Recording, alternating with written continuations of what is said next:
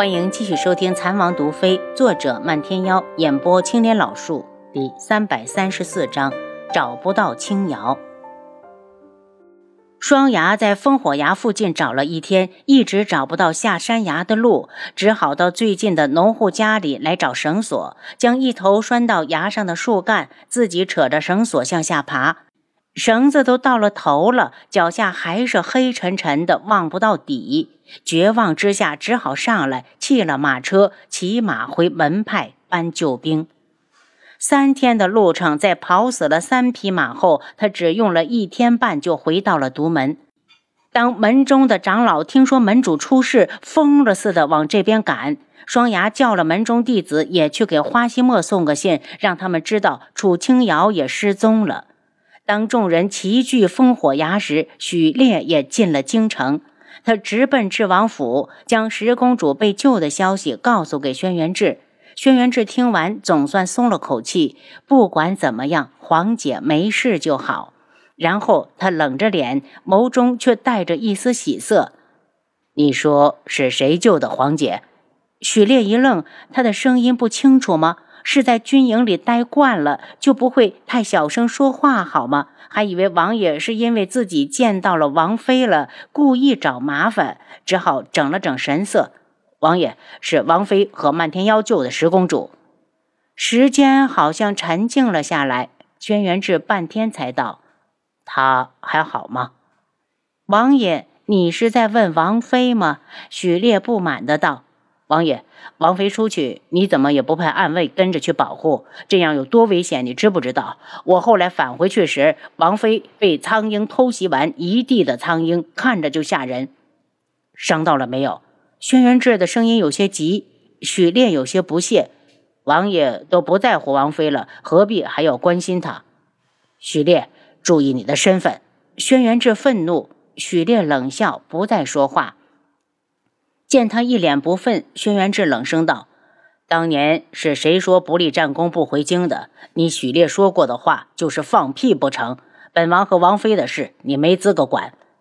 如果是其他的事，肯定是王爷怎么说，许烈怎么执行。可一想到阿优受伤的样子，他就控制不住怒火。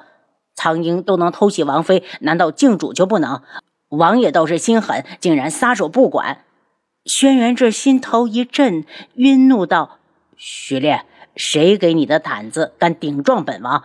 你马上启程回金营，不得滞留。已经发现，革除军籍。”许烈无声苦笑，在走出房门的瞬间，不服气的道：“王爷又何必自欺欺人？王妃有多危险，属下不信王爷料不到。”轩辕志瞪着他的背影，心没由来的慌起来。阿楚，你一定要和漫天妖平安的到达独门，一定要！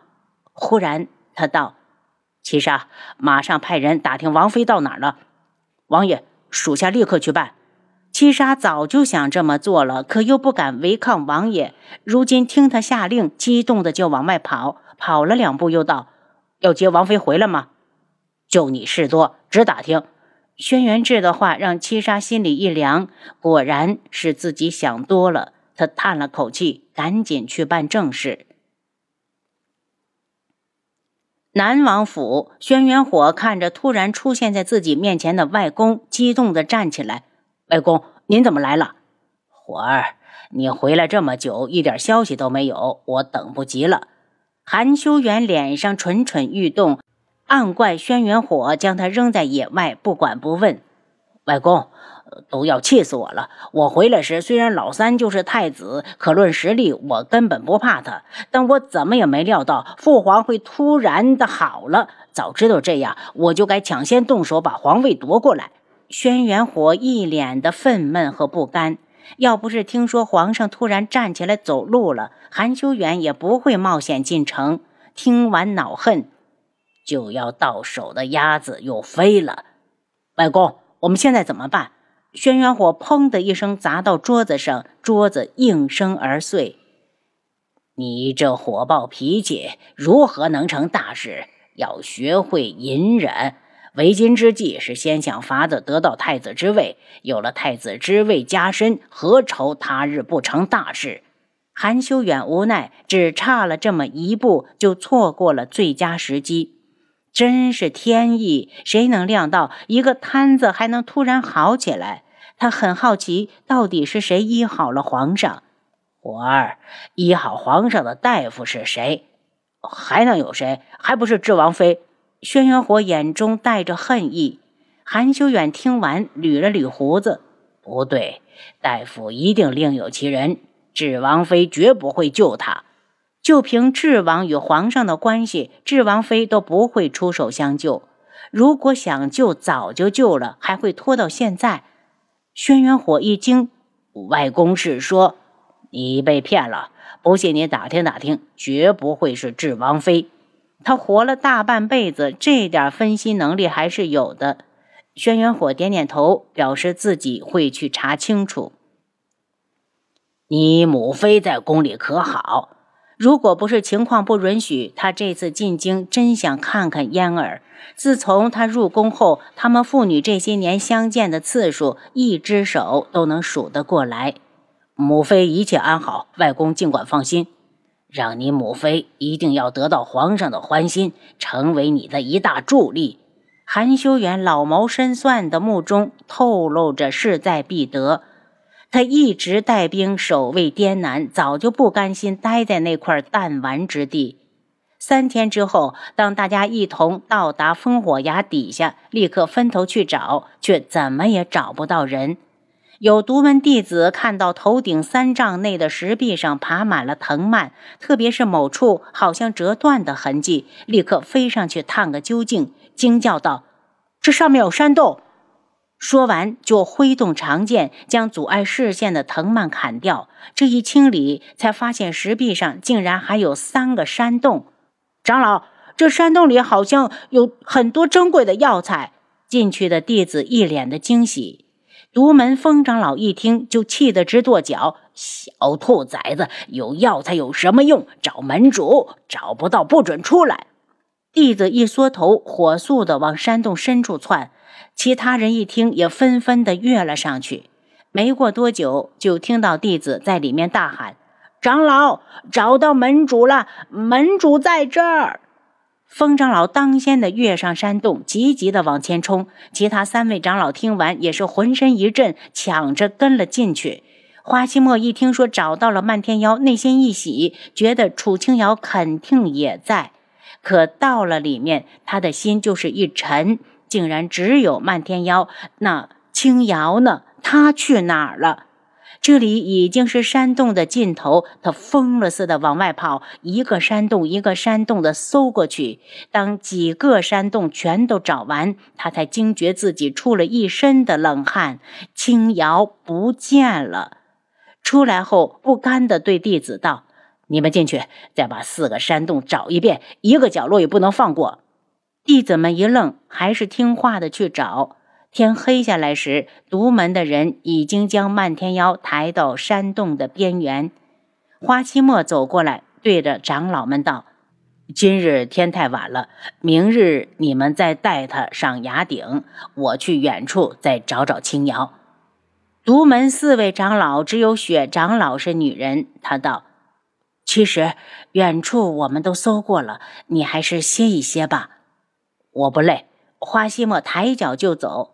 崖底很大，他们白天只搜了五里以内的地方，他想趁着今晚再往远处找找。明明两人是一起失踪的，漫天妖都找到了，楚清瑶怎么可能会找不到？远处忽然传来一声狼嚎，他心下一凛，不敢再往下想，也不知道哪儿来的一股力气，他发足向远处狂奔。古武门弟子见他走了，也纷纷的追了过去。在他们心里，楚清瑶就是古武门的一份子，他出事牵动着所有人的心。要不是门主在出发之后才告诉他们，怕是整个古武门都会一个不落的跟过来。上次古武门出事，要不是楚清瑶来得及时，哪还有他们的活路？楚清瑶的好，他们个个铭记。所以，哪怕累死，他们也要找到人。深夜，崖底的冷风吹得呼啸，脸上很快就冻了一层冰。可他们依然默默无声地向前寻找。火折子被风一吹，明明灭灭，如同每个人的心情越走越沉，沉的都不敢说一句话。杂草在脚下被踩得刷刷作响，一直到天亮，终于有一个弟子支持不住，颓废地坐了下去。忽然。他捂住脸，低声的哭了起来。他的情绪带动了所有人，每个人的眼睛都红起来。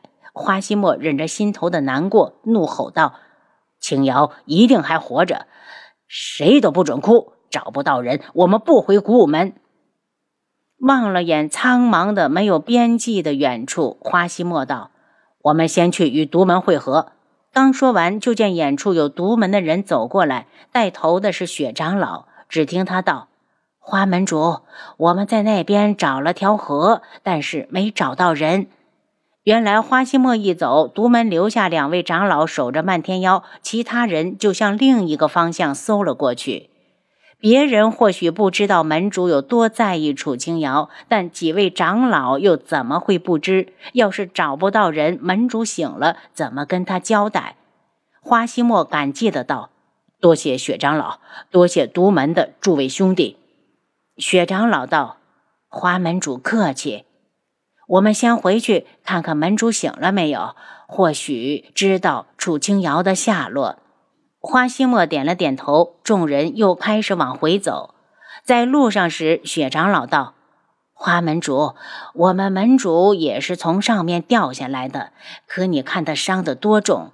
如果楚清瑶也从上面掉下来，他绝不会走出这么远。花希墨一懵，那青瑶哪儿去了？双牙明明说他们是一起失踪的。您刚才收听的是《蚕王毒妃》，作者漫天妖。演播：青莲老树。